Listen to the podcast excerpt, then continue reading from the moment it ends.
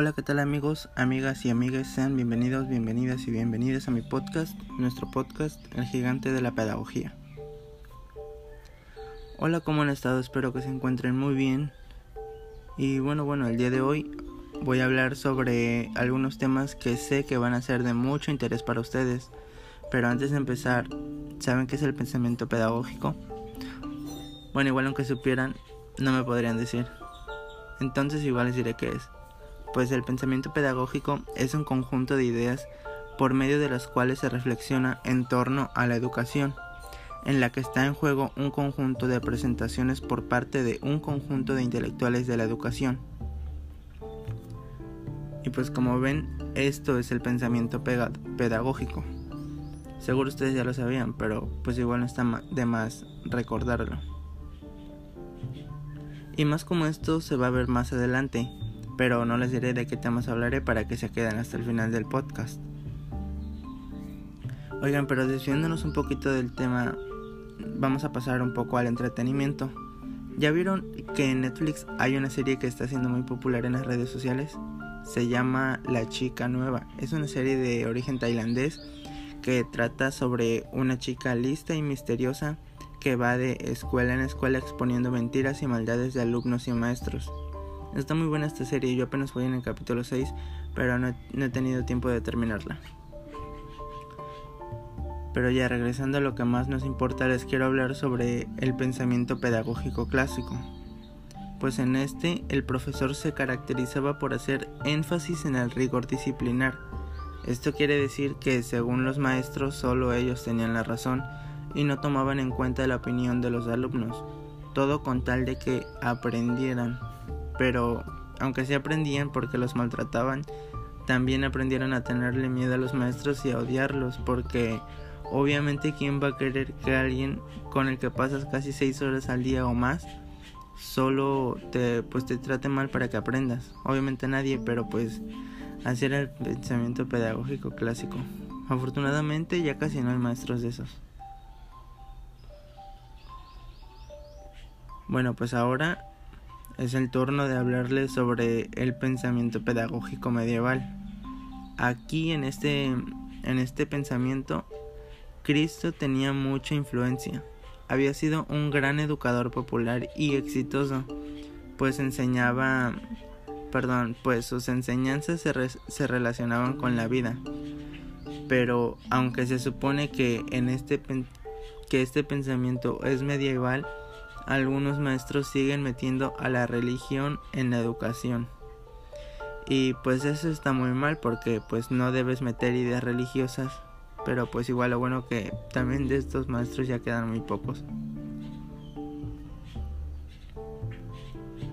Y pasando a otro tema, pues igual de lo mismo, les hablaré sobre el pensamiento pedagógico moderno e ilustrado pues en este pensamiento el hombre se basa en la razón, ya que es la única manera de obtener la verdad absoluta. Este pensamiento es el que tenemos actualmente, por eso siempre se llega a buscar una conclusión que sea verídica.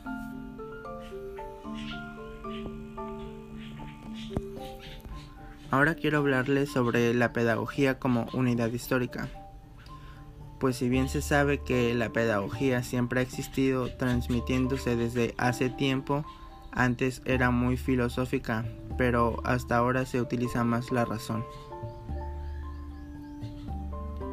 Ahora bien, el objeto de la pedagogía es especulable, es práctica y supone su inclusión entre las ciencias en el amplio sentido de la expresión y no olvidemos que la didáctica también conforma la pedagogía.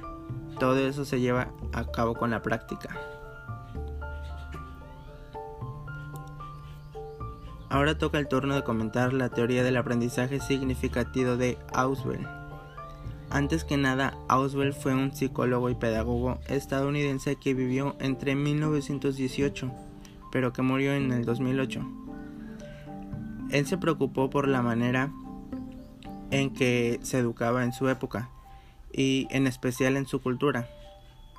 Su teoría se desarrolla sobre una concepción del aprendizaje, Pero pues en conclusión, el aprendizaje significativo se da cuando se produce un cambio cognitivo pasando de no saber nada a saberlo.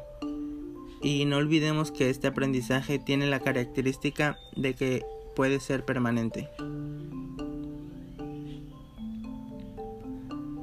Haciendo otro pequeño cambio de tema, ¿ya vieron que el 28 de mayo sale la nueva temporada de Lucifer? Yo estoy muy emocionado porque me quedé picadísimo con el último capítulo. Porque si vieron que en el último capítulo pues a Lucifer le salieron alas y se fue. Pues igual, espero que en esta última temporada esté igual que las anteriores. Ay, por si no saben cuál es, es una serie y la pueden encontrar en Netflix.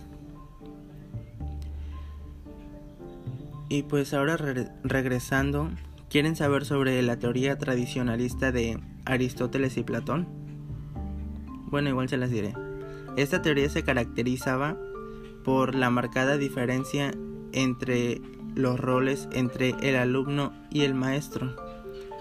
También Aristóteles desarrolló el cognoscitivo de Occidente, y para él la educación de los jóvenes tenía que ser pública y común para todos en beneficio del Estado. Ahora toca el turno a Vygotsky con su teoría constructivista. Esta teoría le da un papel al profesor para que se facilite el desarrollo de estructuras mentales. Y la idea central de esta teoría es que los procesos psicológicos se originan en la vida social. Por último, le corresponde a Brunner con su teoría del aprendizaje. Pero bueno, Brunner propuso tres modelos, que son el aprendizaje enoctivo, el aprendizaje icónico y el modelo simbólico. Y pues el objetivo final es que los alumnos lleguen a descubrir cómo funcionan las cosas de un, de un modo activo y constructivo. Y pues así llegamos al final de este podcast. Ya les comenté sobre, los, sobre algunos modelos del aprendizaje y sobre algunos pensamientos pedagógicos. Espero que esta información les haya sido de gran utilidad y que les vaya a servir mucho ya sea para su escuela o para su vida cotidiana. Nos vemos en una próxima emisión de este su podcast favorito, El Gigante de la Pedagogía. Hasta luego. Y recuerden que yo soy Guillermo Adair, estudiante de cuarto, perdón, de segundo semestre de Pedagogía en la Universidad del Golfo de México. Hasta luego.